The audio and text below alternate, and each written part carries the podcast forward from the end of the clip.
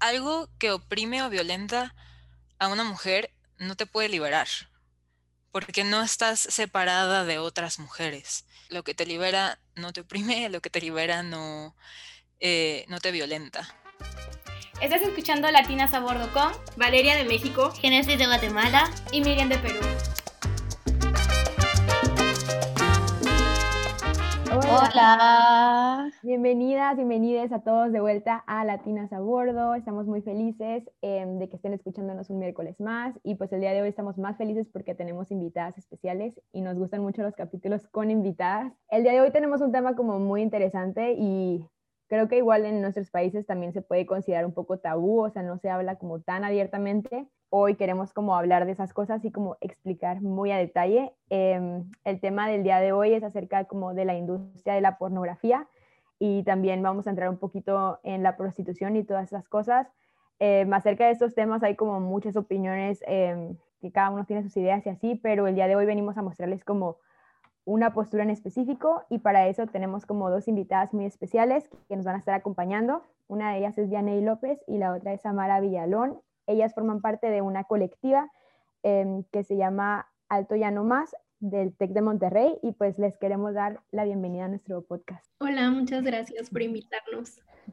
Sí, hola, estoy muy feliz de estar aquí con ustedes. Muchas gracias por el espacio. Gracias, muchísimas gracias. Bueno, pues yo creo que lo primero que podíamos empezar a hablar como para empezar el capítulo es que nos cuenten ustedes, pues ustedes se identifican como feministas, pero ¿qué tipo de feminismo es el que participan en y un poquito de cuál es la diferencia entre los feminismos para la gente que no sabe nada de este tema. Bueno, eh, yo soy Vianey y yo la verdad eh, creo que me identifico un poco más con el feminismo radical, tendiendo a, la verdad, creo que es donde me siento más a gusto ahora, aunque también en los últimos meses he estado un poco metiéndome más al lesbofeminismo, me parece también muy interesante. Y bueno, el feminismo radical a comparación del feminismo liberal, que es como el que creo que conocemos un poco más, es más mainstream. El feminismo liberal es más como empoderar a mujeres, es eh, tratar de llegar como a una igualdad con los hombres. En cambio, el feminismo radical pues va al punto clave de donde viene la opresión de la mujer, ¿no? Del género. Y trata de cuestionar todos estos patrones que tenemos en vez de tratar de integrarnos al sistema que ya está existiendo, que es lo que hace el feminismo liberal. Y bueno, un poco del feminismo, del lesbofeminismo, para tener un poco de contexto, pues el lesbofeminismo nace en México, que se me hace muy interesante también, y pues es más que nada feminismo entre lesbianas, ¿no? Y es más separatista, es más por mujeres, para mujeres, y cuestiona pues todo desde los orígenes y se va como a estudiar la genealogía, que es de dónde venimos las mujeres, cómo vivíamos antes y cómo se nos ha oprimido a través del tiempo, ¿no?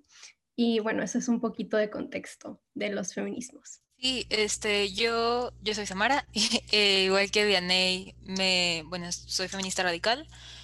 Em, también últimamente, ya desde hace unos meses, me he estado metiendo más al ecofeminismo.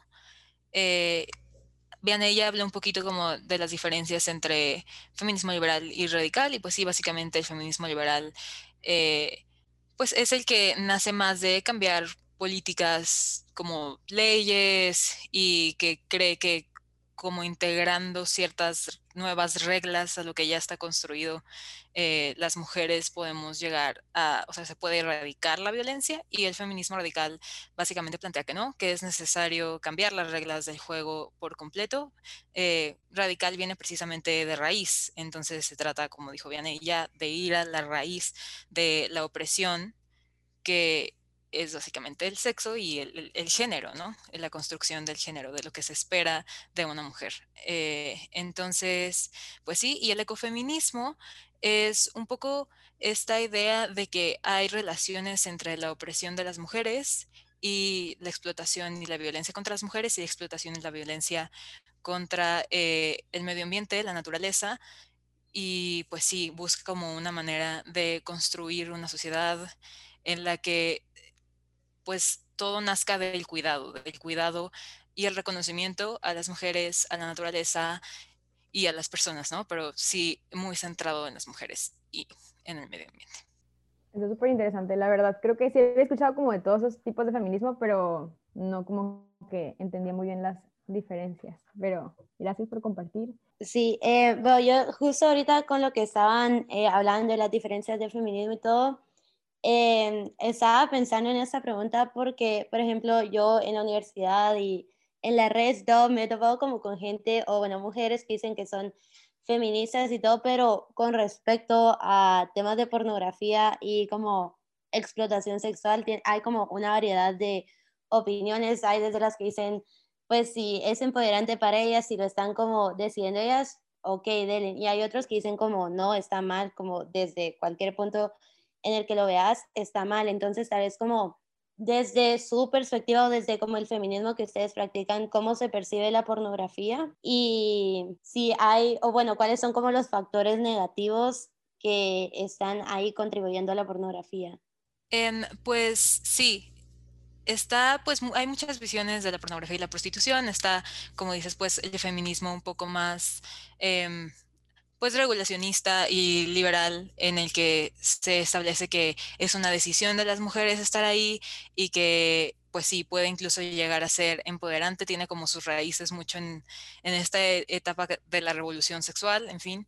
Em, pero el feminismo radical plantea que la misma existencia de la pornografía y la prostitución es posible porque concebimos a las mujeres como un objeto de consumo, como ah, un cuerpo que puede ser comprado y vendido para el placer masculino. Eh, y también está el hecho de que pues percibe toda la violencia que hay en la pornografía, ¿no? El porno como una escuela de violencia en la que se normaliza la pedofilia y se normaliza eh, el abuso sexual, la, violación, ¿no? Este, entonces, pues sí, básicamente plantea que realmente en el sistema en el que estamos, en el que se dice a las mujeres que pueden, vaya, eh, usar su cuerpo para complacer a otros hombres, porque aparte no, se, no pueden usarlo libremente siempre que quieran, ¿no? Es como cuando ellos quieran y como ellos quieran. Este, pues eh, sí, básicamente en un sistema en el que se les enseña eso y en el que hay muchísimas mujeres precarizadas, eh, muchísimas mujeres en condiciones pues poco privilegiadas, no hay una libre elección al ingresar a este tipo de industrias. Pues sí, al igual que Samara, yo soy abolicionista que es pues básicamente yo no creo que sea empoderante la industria pornográfica o el trabajo sexual. Eh, y sí lo vemos mucho, o sea, creo que vamos a hablar más adelante, pero ahorita vemos mucho, por ejemplo, el empoderamiento de la mujer a través de OnlyFans, por ejemplo, ¿no? El ganar dinero y usar tu cuerpo. Y suena muy, es como otra lógica la que estamos haciendo en esta página, pero al final de cuentas estamos reforzando toda esta violencia contra la mujer que dice Samara, ¿no? Eh, porque las mujeres que están haciendo el trabajo sexual o que se van a estos lugares a hacer pornografía, todo esto, eh, normalmente son las más precarizadas, como mencionaba Samara, y tenemos ahí un problema de violencia muy fuerte que pues es de pensar, ¿no? Porque ya te metes como a ese hoyo en el que, ¿qué está pasando? Por ejemplo, en Pornhub, ¿no? Porque hay videos de chavas que se desaparecieron y de repente ahí están, ¿no? Eh, es todo un problema que ya que te vas viendo como de dónde viene la pornografía, de dónde viene la explotación sexual, te das cuenta del problema gigante que nos metimos y que no podemos solamente decir, ah, sí, abro un OnlyFans y yo me empodero, porque hay toda una lógica detrás de eso que es súper violenta para la mujer. Sí, justo. Si pudiera agregar, algo, creo que sería súper valioso. Justo se trata de no analizar esto solo desde una perspectiva individual, sino irse a las consecuencias colectivas. Y mencionaste algo súper intenso y súper fuerte, que es lo de la trata de personas. Eh, hay muchísima trata de personas en la pornografía y en la prostitución. Eh, y pues sí, nada más no podemos como perder eso en cuenta al momento en el que estamos pensando en todo lo que refuerza estas industrias y todo, incluso en OnlyFans, que puede parecernos inocente y que ya está haciendo algo como super mainstream, como cuál, cuáles son las ideas que perpetúa y qué es lo que permite que siga pasando, ¿no?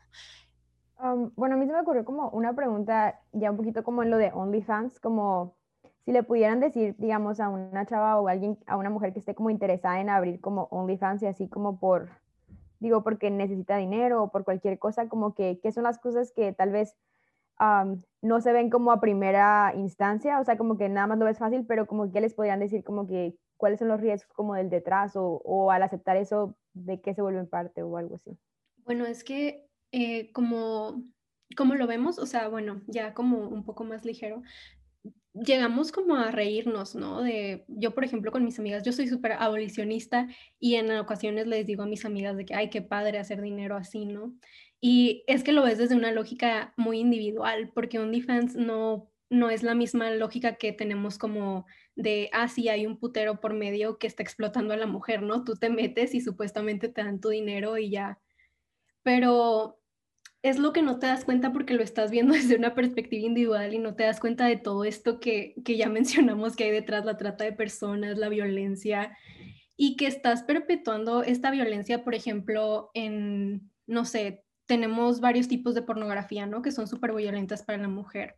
Pornografía infantil, BDSM, no sé, ahí tenemos varias. Y darles como este contenido a estos hombres o a quien esté consumiendo esta pornografía tú solo estás como perpetuando esta lógica, ¿no?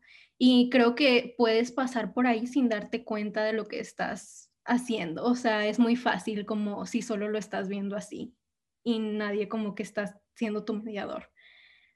Pero eso no quita de por medio que hay mujeres que se ven empujadas, como dices, a hacer estos trabajos, ¿no?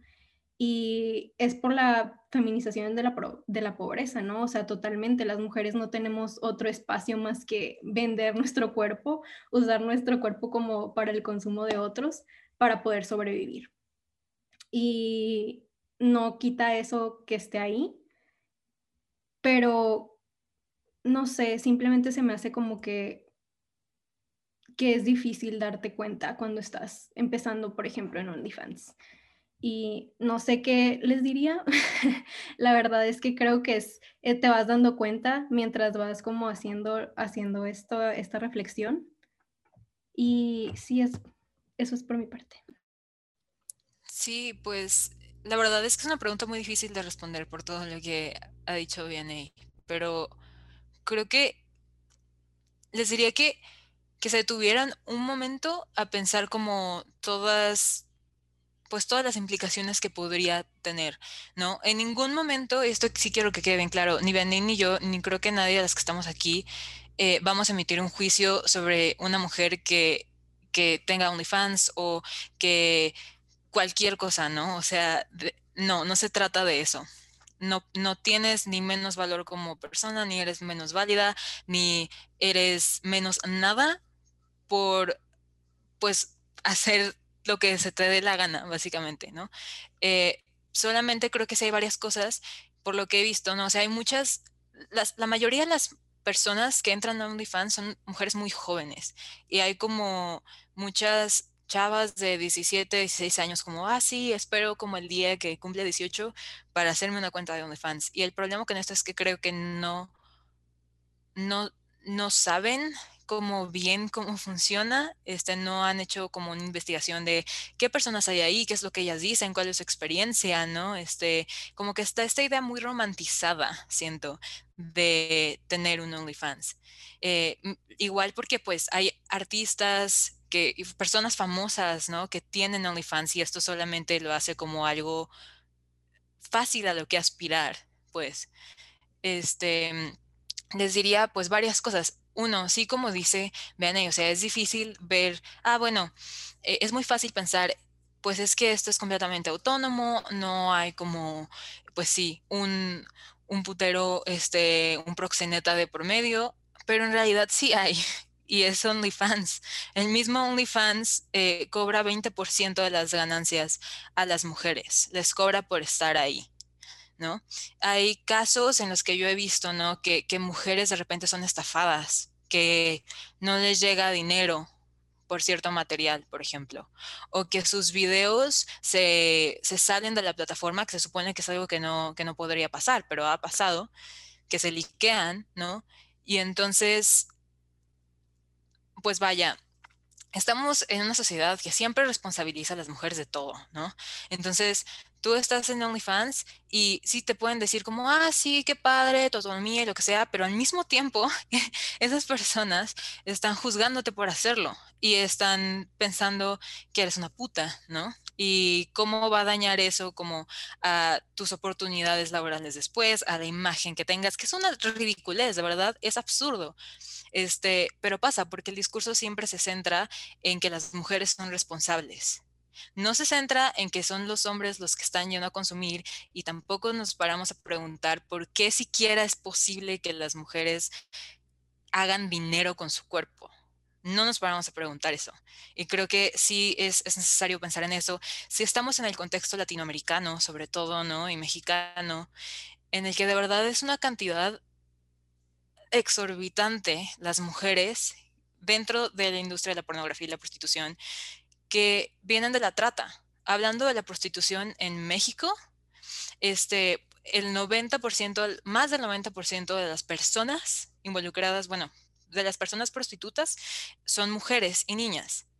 De esas, se estima, o sea, cambian los datos, ¿no? Oficiales y investigaciones aparte, pero llega a ser un máximo de 95% de esas personas, de esas mujeres que vienen de la trata, de las cuales 75% entraron a esa industria de la explotación cuando tenían 12 años aproximadamente. Entonces estamos hablando de, es muy fácil como verlo mm, desde fuera, eh, como tú en una posición relativamente privilegiada en la que tienes pues internet y en la que puedes hacerte un OnlyFans y no es que una persona esté apuntándote con un arma o amenazándote con matar a tu familia o cualquier cosa para que vendas eh, pues tu cuerpo, ¿no?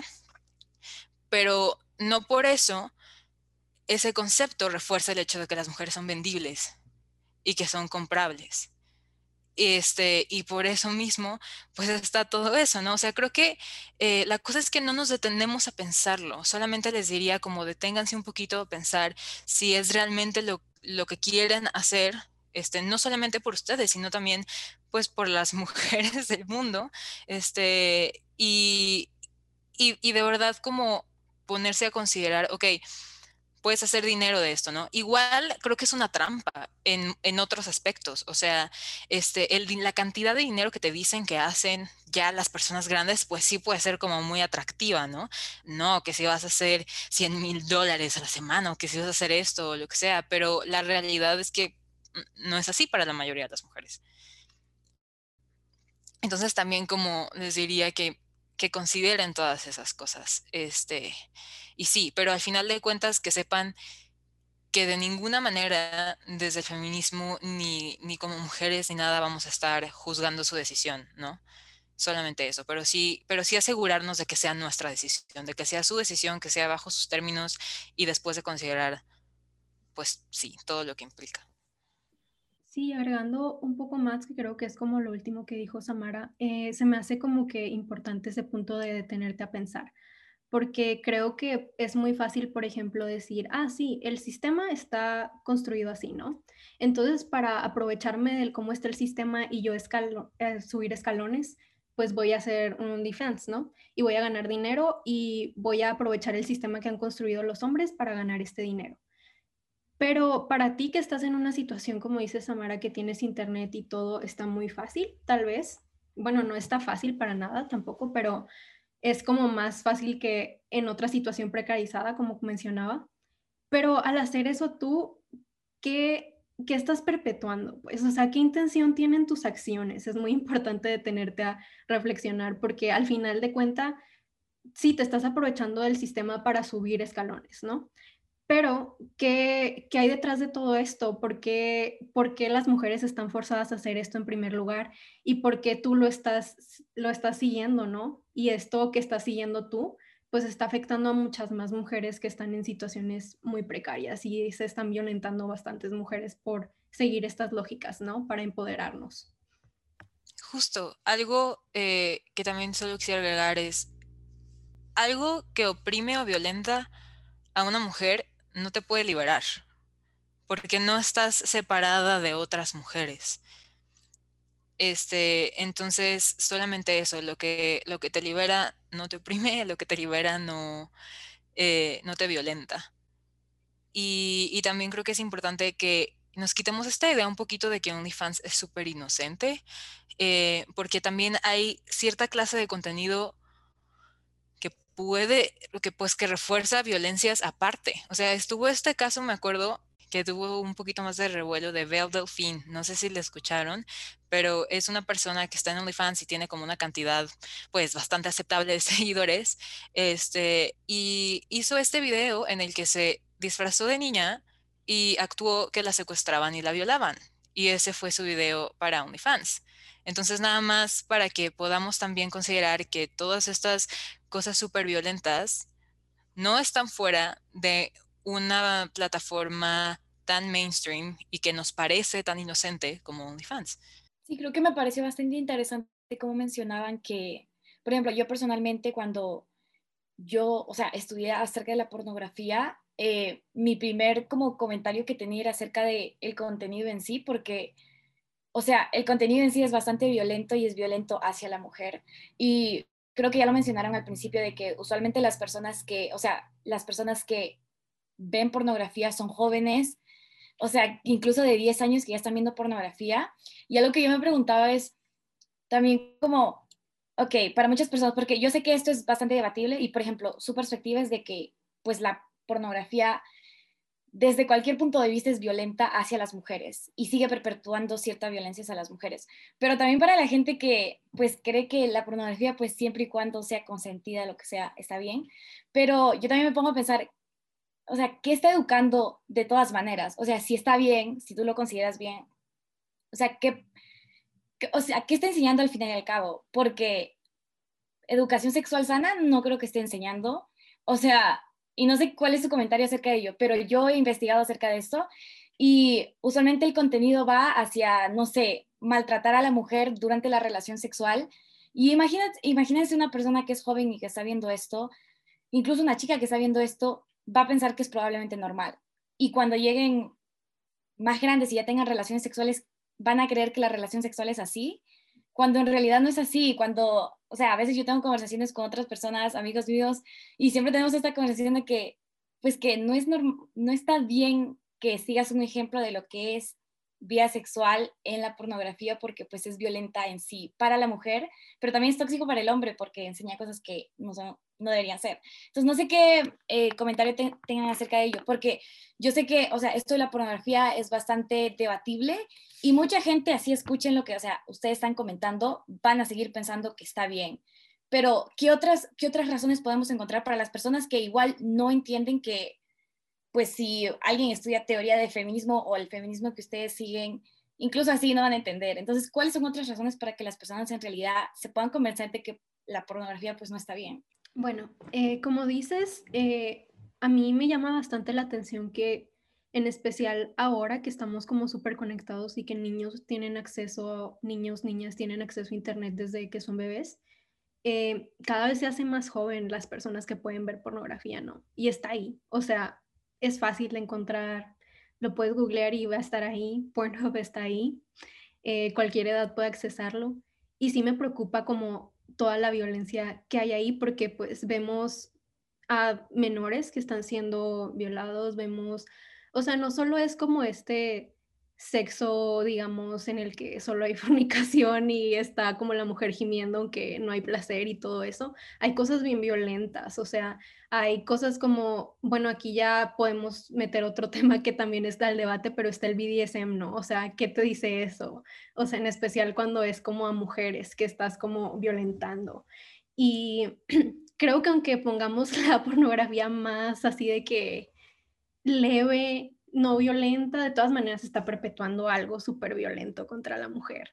Y no sé, o sea, es cuestión de, ponerte a ver como qué, qué está pasando ahí, o sea, ¿por qué, ¿por qué, creemos que el BDSM es normal? ¿Por qué creemos que esto te empodera? ¿Por qué creemos que esto es ¿Puedes explicar qué es BDSM? Porque la verdad yo no sé, tal vez no sepan.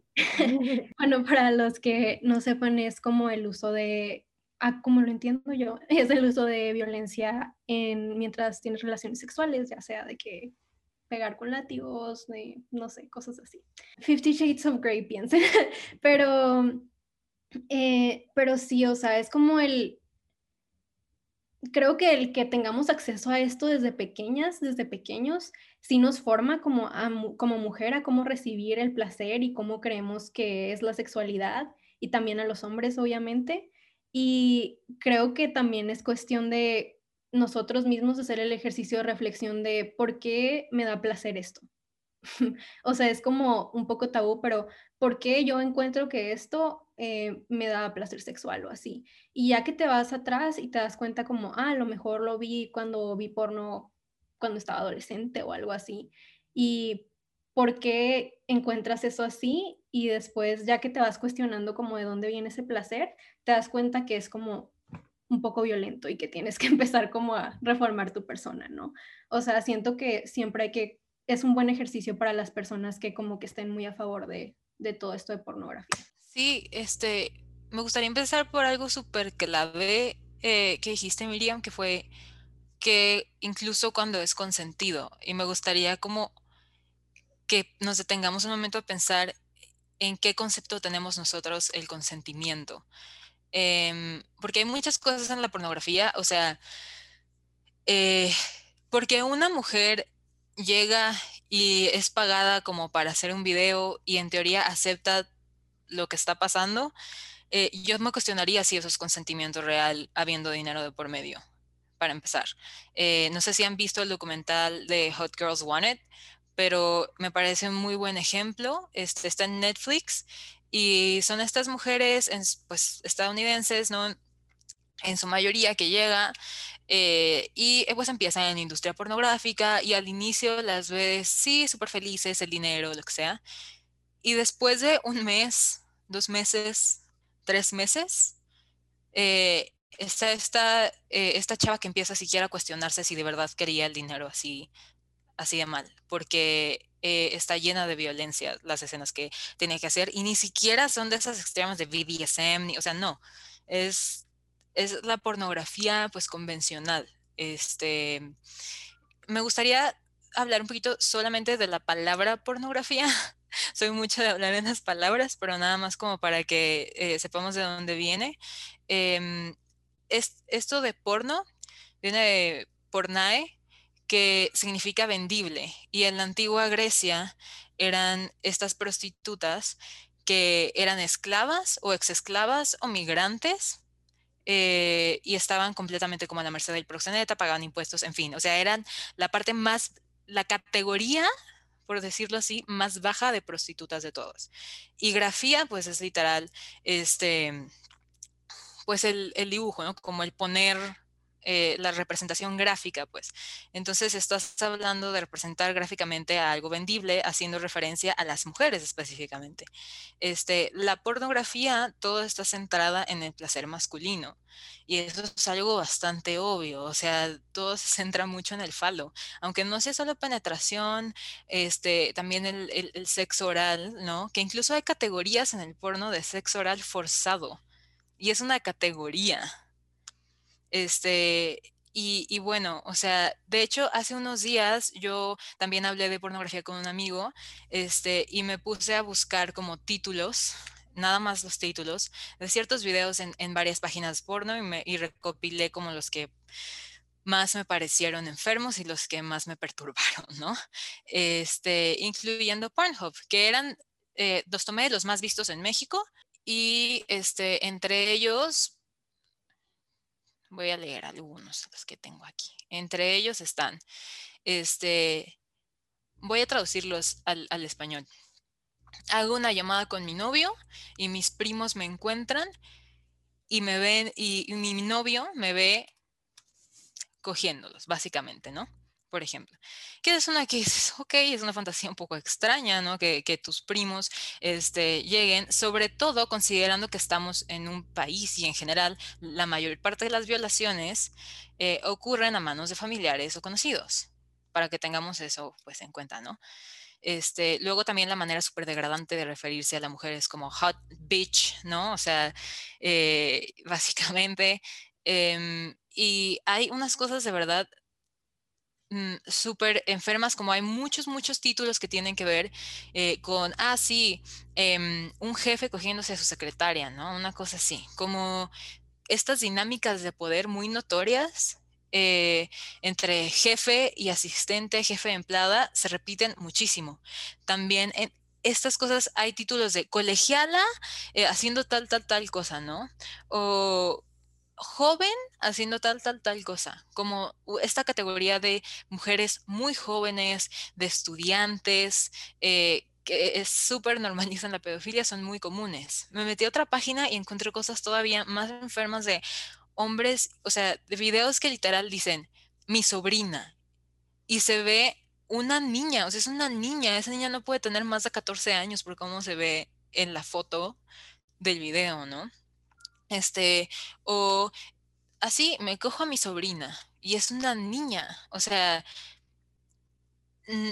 creo que para todas esas personas como que tienen como súper normalizada eh, toda la violencia que hay en, el porno, eh, convendría verificar, o sea, convendría checar primero, o sea, detenernos un poquito a analizar y a, abrirnos a desaprender lo que hayamos aprendido y ver, ok, ¿qué categorías hay, no? Voy así nada más analizar desde un punto, pues, bastante crítico, qué categorías hay. Este, y hay categorías jóvenes, hay categorías que dividen las mujeres en razas, que aparte es otra cosa, o sea, hay muchísimo racismo dentro de la pornografía. Este, hay incluso una categoría, eh, bueno, no, no sé si es una categoría, pero hay una página más bien, eh, que se llama, ¿cómo se llama?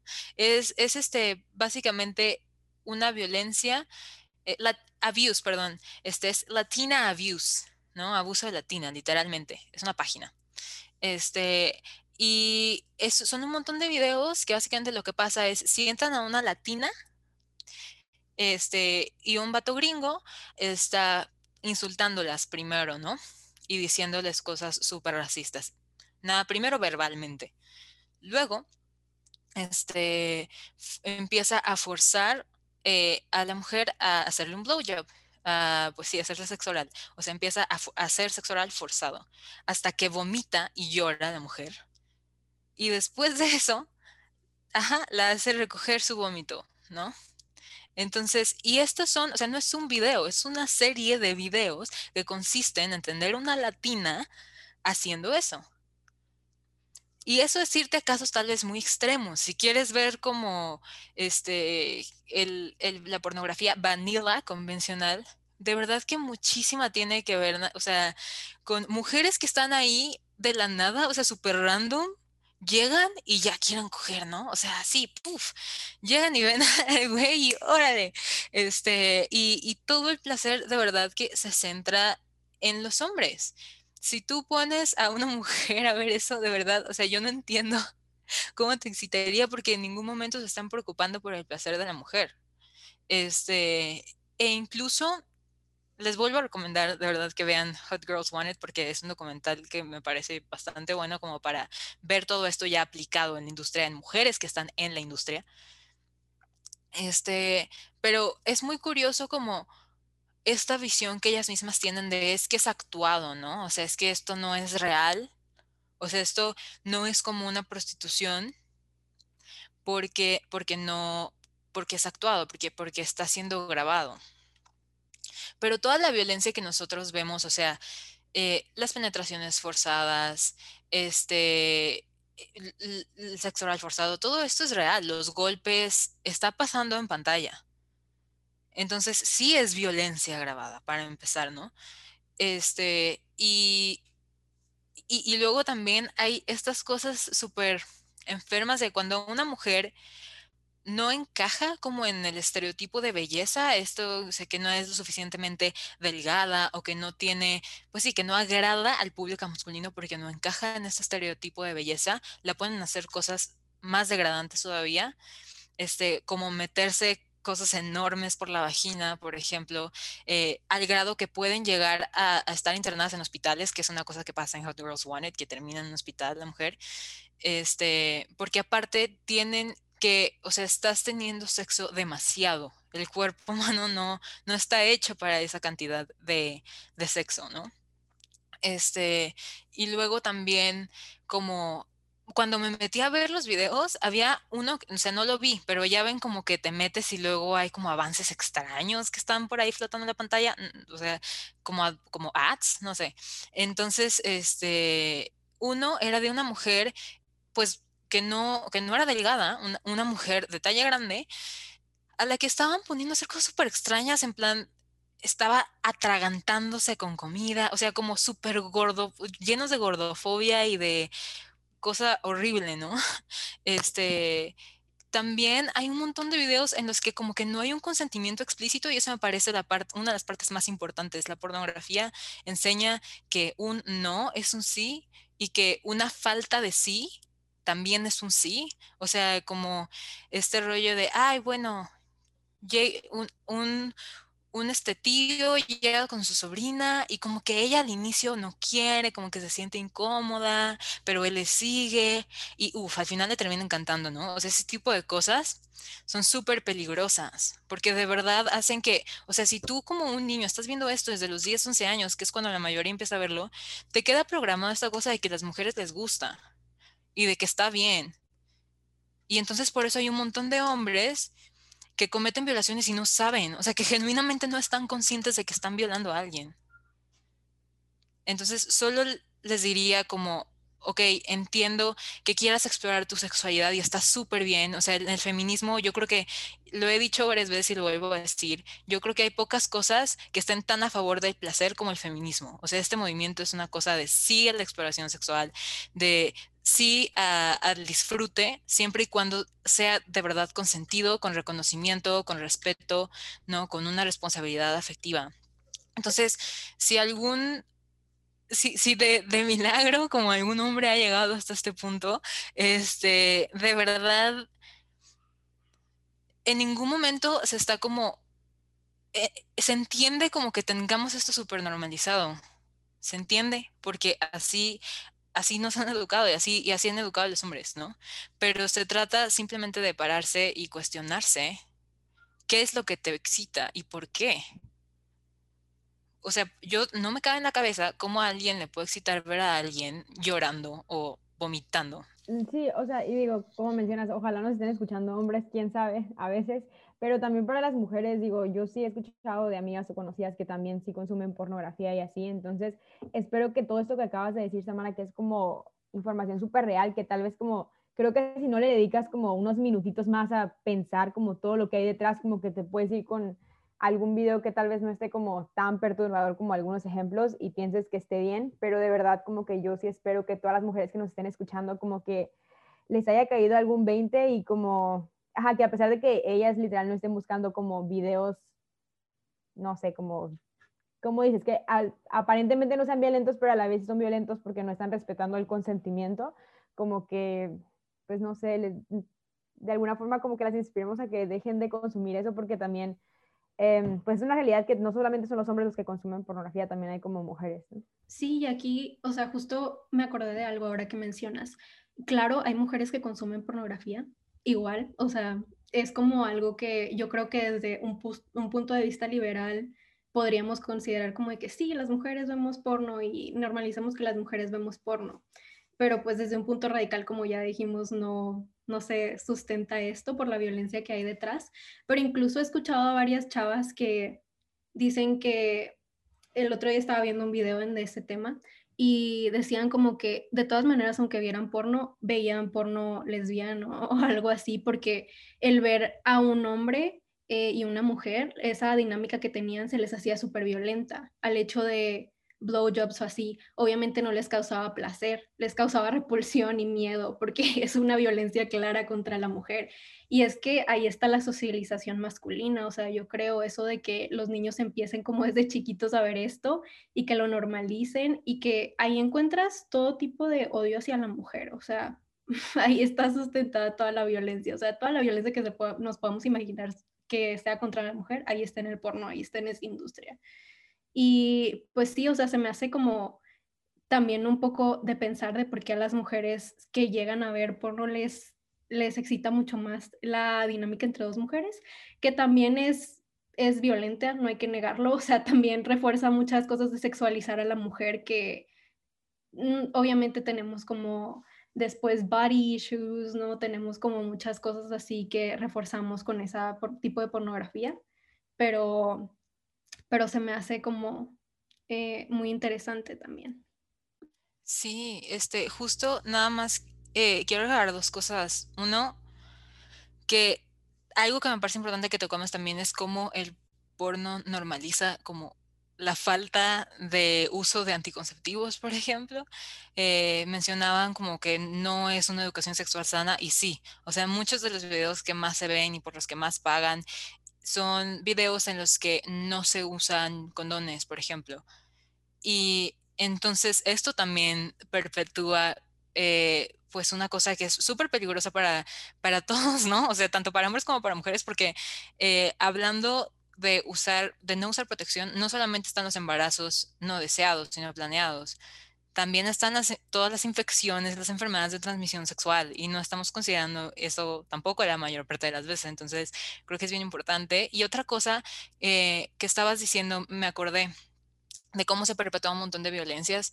Eh, digo, ya hablamos de varias, pero una que creo que no hemos tocado es el concepto de la mujer como un objeto desechable.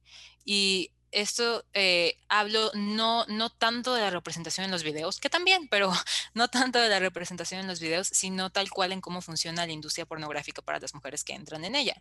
Eh, porque justo em, el tiempo de digamos, de vida o de tiempo que pueden trabajar o que usualmente trabajan, las mujeres en el porno no es el mismo que el de los hombres. Como hay menos hombres en la industria y como la mayor, en la mayor parte de los, de los videos, si se fijan, no siempre se muestra la cara del hombre o a veces nada más se centran como en esta parte de abajo donde está el pene y ya está. Este, los hombres pueden durar mucho tiempo en la industria, incluso hasta cinco años, más años, ¿no? Pero las mujeres no, porque las mujeres aburren, porque las mujeres envejecen, este, y porque el cuerpo de las mujeres puede cambiar, ¿no? Por muchas razones. Entonces, las mujeres usualmente están en la industria de, si, si les va, pues en el peor de los casos, de uno a tres meses en un caso como regular de tres a seis meses, si les va excelentísimo, así una cosa extraordinaria, hasta un año. Eso obviamente si te aguantas todas las violencias por las que te hacen pasar, ¿no? Pero este, sí es importante creo que hablemos de esto porque es como, ok, nos sirves y en el punto en el que aburras, en el punto en el que ya te vuelvas vieja, ¿no? En el, punto en el que más seas usada, porque las mujeres son objetos que son usados, ¿no? Este, entonces ya, eres echable y te vas, adiós, ¿no? Eh, y esto me perturba particularmente porque también tiene mucho que ver con los feminicidios y con cómo, o sea, se, se conciben las mujeres como algo que se puede tirar, como algo de lo que te puedes deshacer y lo vemos como los cuerpos de las mujeres los ponen en bolsas de basura, este, los hacen pedacitos, los tiran por ahí por un, por un baldío, los queman como si fueran basura. Y creo que em, es muy fácil obviar este tipo de violencias o como, pues sí, no hacer investigación porque es un tema muy fuerte o simplemente no querer verlo, pero este tipo de violencias extremas también están siendo perpetuadas por conceptos en nuestro día a día y esto incluye como todo lo que tiene que ver con la pornografía y la prostitución y creo que sí es importante que nos demos cuenta que las violencias que nos parecen chiquitas ¿no? O, lo que podemos llamar micromachismos o como estas cosas en realidad no son nada micro, son violencias como cualquier otra violencia, solamente que están más normalizadas y que esas violencias tienen la misma raíz que las violencias más grandes, como ya tal cual asesinar a una mujer, ¿no? Entonces, sí, nada más eso. Sí, no, a mí me parece súper interesante esto que dijiste porque creo que se conecta a lo que decían al inicio, de que o sea, por ejemplo, creo que analizamos las cosas o las personas, por ejemplo, que participan en la pornografía lo ven tal vez desde una manera muy egoísta o muy como individualista de, ok, yo, a mí me va bien con mi OnlyFans y pues ahí estoy, o yo consumo, pero estoy consumiendo pornografía como de consentimiento, digamos, y pues está bien, pero creo que a veces no nos damos cuenta de que todo esto tiene consecuencias, que estamos siendo como contribuimos al sistema que ya está oprimiendo a la mujer y hay consecuencias porque se sigue como creando esta idea de que, ok, está bien que yo te consuma para mi placer, está bien que yo te deseche.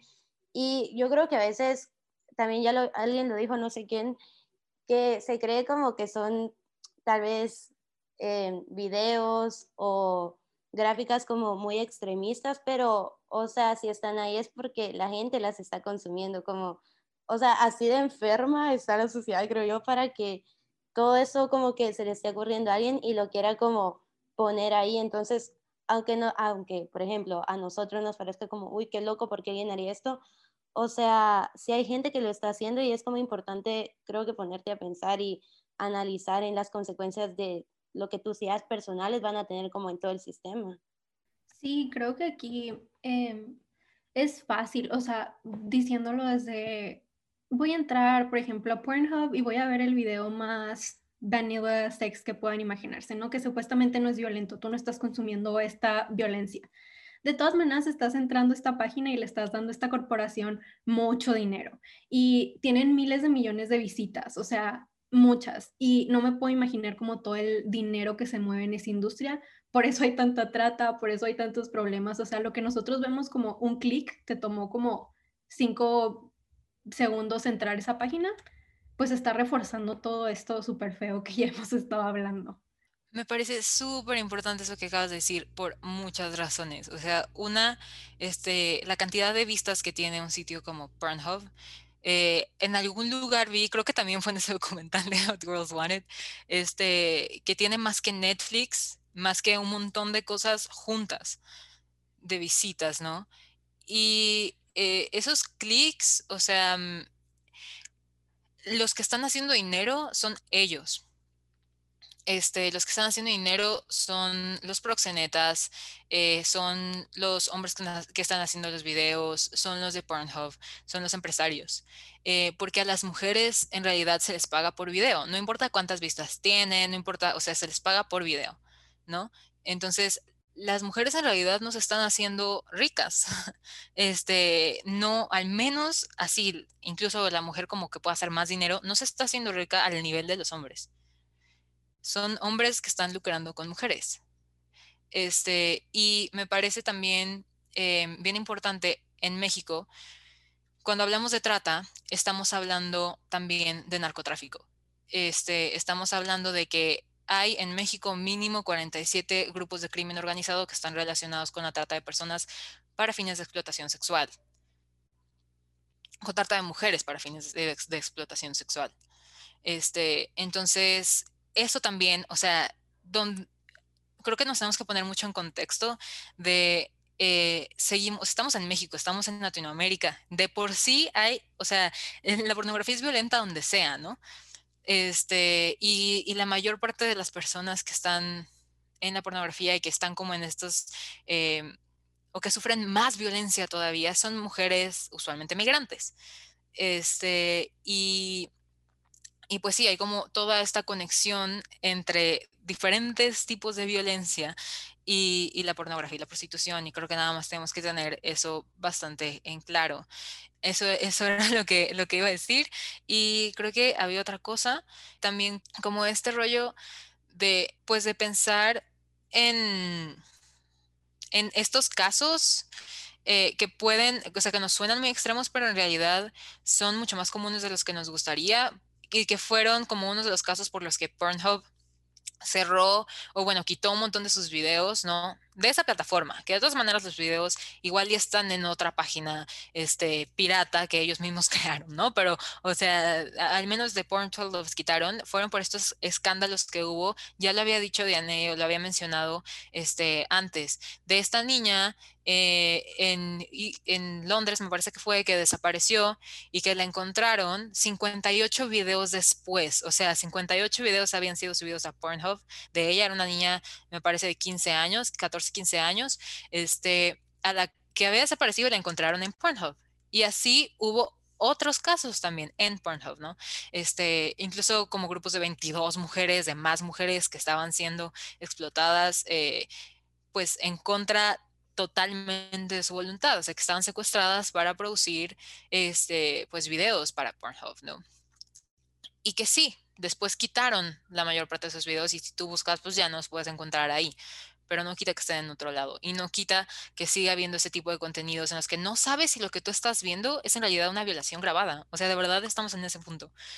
Entonces, eh, creo que sí es muy fuerte y, que tendríamos que pararnos a, ver eso. Y como dice Vianney, o sea, incluso si tú no estás consumiendo esos videos que nos pueden parecer como un extremo, eh, sigues dándole dinero a esa organización y sigues dándole dinero a esa industria y sigues perpetuando que esa clase de cosas puedan existir, incluso si no es en Pornhub. O sea, si tú entras a cualquier sitio, si tú consumes cualquier tipo de pornografía, sigues permitiendo que todo lo demás horrible exista. Sí, creo que, bueno, ese, ese punto que acabas de decir es como creo que un buen punto con el que deberíamos como de quedarnos. O sea, bueno, ya nada más como pregunta final, ya lo hemos dicho, pero igual como para reforzar. Entonces, siempre cerramos como los capítulos cuando hablamos de temas así como complicados. Digo, yo ahorita me siento como abrumada con toda la información porque ya había escuchado cosas, pero no tanto. Y supongo que también los que nos están escuchando igual. Entonces, como que ya como un consejo final, digamos, para los que, para las personas que nos están escuchando, supongo que el consejo obviamente final del capítulo es que dejen de consumir pornografía, pero como aparte de eso, mencionaste lo del documental, pero hay algunos otros lugares donde puedan informarse o, o, qué es lo que puede hacer la gente ahorita que ya escuchó este capítulo y que igual esperemos que les haya caído algún 20 y digan como que, ok, tienen razón, ¿qué puedo hacer ahora? Entonces, como que, ¿qué les recomendarían? Este, híjole, pues, o sea, sí hay muchos recursos. Creo que lo primero sería decir, es normal estar abrumado, abrumada eh, con todo esto, porque la verdad es que es un tema súper fuerte y súper complejo y este y pues esto es nada más la puntita del iceberg, ¿no?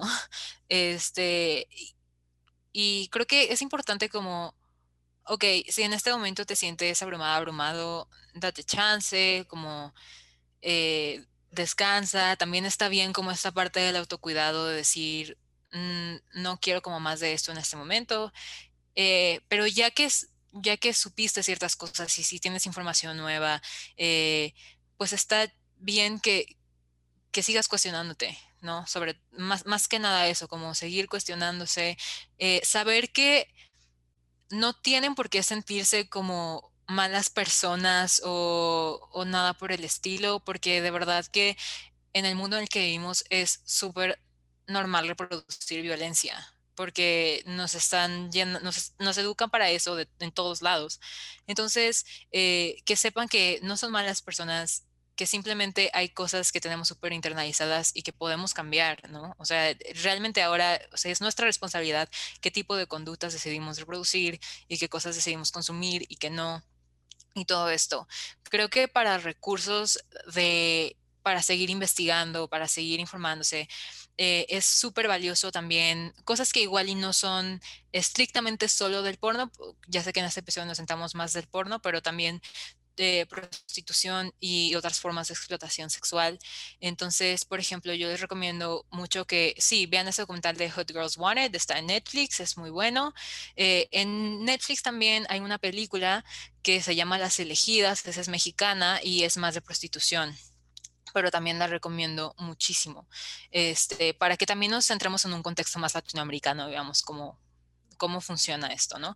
Este, creo que también recomendaría ver testimonios de sobrevivientes de explotación sexual, o sea, no nos escuchen nada más a nosotras en plan, pues yo no soy una sobreviviente de explotación sexual, ¿no? No, no he estado en esa industria y demás, pero hay muchas mujeres que sí y que han sido lo suficientemente valientes para compartir su historia y salirse de ahí.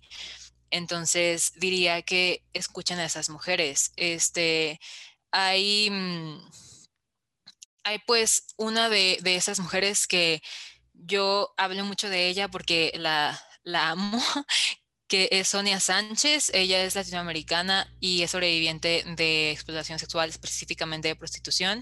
Y hay un montón de videos de ella en YouTube, incluso tiene libros, este, y pues tiene una página de Instagram, en fin, ¿no? Entonces está ella, por ejemplo. Em, y así pueden encontrar como varios, hay documentales incluso o, investigaciones de Forbes y de otras eh, instituciones y páginas que han hecho investigaciones al respecto, tanto de pornografía como de prostitución específicamente centrados en México, que eso me parece importante, y también en otras partes de, Latinoamérica. Este, y pues sí, les diría nada más como está, es normal sentirse abrumados, respiren, este, y creo que nada más se trata de tener un montón de empatía y de poder como pararnos un rato y pensar en que todas esas personas que estamos viendo detrás de la pantalla, en que todos esos números de los que escuchamos, porque pues escuchamos muchos números de violencia y demás estadísticas, que todos esos son mujeres y que son personas con vidas reales este, y que no tienen por qué, o sea, no tenemos por qué imaginarnos que son nuestras hermanas o nuestras mamás o nadie eh, para tener empatía y para ser amorosos, ¿no? Con el mero hecho de saber que estamos hablando de vidas. Entonces, em, pues sí, nada más como detenernos un poquito, cuestionarnos y estén abiertos y estén abiertas. Este, esto, o sea, creo que es muy fácil tomarse todos estos temas y todas estas eh, análisis y críticas como algo, como ataques individuales y personales y no se trata para nada de eso. O sea, aquí se está cuestionando un sistema, se está cuestionando y criticando una industria, se está cuestionando y criticando ideas no individuos. Entonces, este, pues sí, nada más eso. Sí, agregando un poco más, pues ya lo mencionabas, el, eh, todo esto, pues todas las ideas que tenemos en torno a la sexualidad, en torno a la educación sexual, todo esto ha sido formado por pues estas industrias, por este sistema que tenemos, ¿no? Y es muy importante como eso, detenernos a pensar de dónde viene todo esto eh, pues les recomiendo, antes que nada, buen, buenos libros de educación sexual. Pónganse a buscar educación sexual, es muy importante, porque creo que muchas personas se forman, forman su idea de sexualidad completamente por el porno. Y es, ahí no hay nada. O sea, nuestra educación sexual, en donde quieran verla, en Estados Unidos, en toda Latinoamérica, no hay educación sexual y el porno no te va a dar educación sexual les recomiendo que busquen resources de educación sexual, eh, que empiecen a esto, a hacer un poco de cuestionamiento, ya que han escuchado todo esto, es cierto, es un tema muy doloroso, es un tema súper abrumador porque te impacta cuánta violencia se mueve ahí, cuánta violencia tenemos adentro de nosotros, ¿no? Porque de cierta manera contribuimos, porque siento que me gusta esto, ¿no? Y es como el empezar a reflexionar, ¿no? Empezar a cambiar este chip que tenemos de por qué esto me está, ya lo he mencionado, porque esto me está dando placer y cómo puedo hacer yo para tener prácticas más saludables en mis relaciones, ¿no? Porque así vamos a empezar a cambiar como esta, esta forma de pensamiento que tenemos con las mujeres, eh, con nuestras relaciones sexuales, todo esto, súper importante. Y pues recordemos que eso que mencionaba Samara hace rato de algo que me oprime no me va a liberar de ninguna manera. o sea, eh, tener eso muy, muy pendiente y como pensar qué repercusiones tienen nuestras acciones, más allá de lo individual, de cómo me va de cómo me va a beneficiar a mí, cómo va a beneficiar al resto de las mujeres, al resto de las personas. Y yo creo que en mis aportaciones, o sea, ya mencionó Samara muy buenos documentales, muy buenas cosas. A mí la verdad, una persona que creo que me abrió mucho los ojos en estos temas y yo creo que mm, es un poco más de teoría feminista, pero está Andrea Dworkin, que es abolicionista y que a mí la verdad creo que me abrió bastante los, los ojos. Tiene muchos libros, tiene entrevistas en YouTube en los que habla como de toda esta violencia que, se mueve en la industria pornográfica y en la industria de la prostitución. Y creo que eso le recomendaría. Y pues nada, o sea, es, es importante el autocuidado, como mencionábamos. Si les abruma mucho, aléjense. no es cuestión de hartarse, eh, es cuestión de ir paso a paso. Y con que ya hayan escuchado esto, las chavas que nos están escuchando, los morros que nos están escuchando, ya es suficiente de que que hayan llegado acá y que nos hayan escuchado para que empiece como empiecen a cuestionarse cosas. Y pues nada, eso es todo. No, sí, eh, muy buenos consejos. Gracias por, pues porque estuvo muy informativo. Creo que también estuvo bastante cargado, pero pues como algo necesario que tenemos que como cuestionarnos desde ya, cuestionarnos nuestros comportamientos, qué es lo que nos gusta y qué es lo que estamos aprendiendo con lo que vemos como, no, creo que no solo en la pornografía, pero también lo hemos dicho como en los medios y todo. Entonces, gracias por eso. También iba a decir, eh, ustedes ya habían mencionado antes que publican bastante en, su, en la red de su colectivo, entonces a ver si la quisieran compartir acá para que más personas lleguen ahí. Sí, este, pues como mencionaron al inicio, eh, la colectiva es Alto Ya No Más y en, está en Instagram, me parece que también está en Twitter, ¿verdad, Vianney? Sí, ahí les escribí el es Alto Ya No Más, todo pegadito. Ahí, ahí se la pasa publicando las chavas de la colectiva como de cifras de feminicidios, eh, hay información de pues esto más de pornografía, de teoría feminista, varios temas que yo creo que son muy, muy interesantes y que nos pueden dar un insight muy padre. Sí, yo creo, ah, bueno, ahí les vamos a dejar en, a los que nos escuchan en la descripción del capítulo esas redes, también como todo, todos los libros, documentales, cosas que nos dijeron para que las personas sepan em, pues a qué referirse para aprender más. Y de verdad, muchísimas gracias por estar aquí y por ser nuestras invitadas. Gracias por abrir estos espacios, es súper valioso. Y gracias por la invitación. Sí. gracias por la invitación y gracias por interesar, informar de este tema, es muy, es muy importante. Gracias por venir aquí hoy. Esperamos que les haya gustado a nuestros escuchas, que hayan aprendido al igual que nosotras aprendimos. Eh, ya saben que si les gustó este capítulo, los otros nos pueden seguir en nuestras redes sociales. Estamos en Instagram, Twitter y Facebook como Latinas a Bordo. Eh, ahí publicamos el material complementario a cada, cada, uno de nuestros capítulos. Ahí les recordamos cada vez que sale uno nuevo. Entonces recuerden de seguirnos y los esperamos el otro miércoles con un nuevo capítulo. Bye.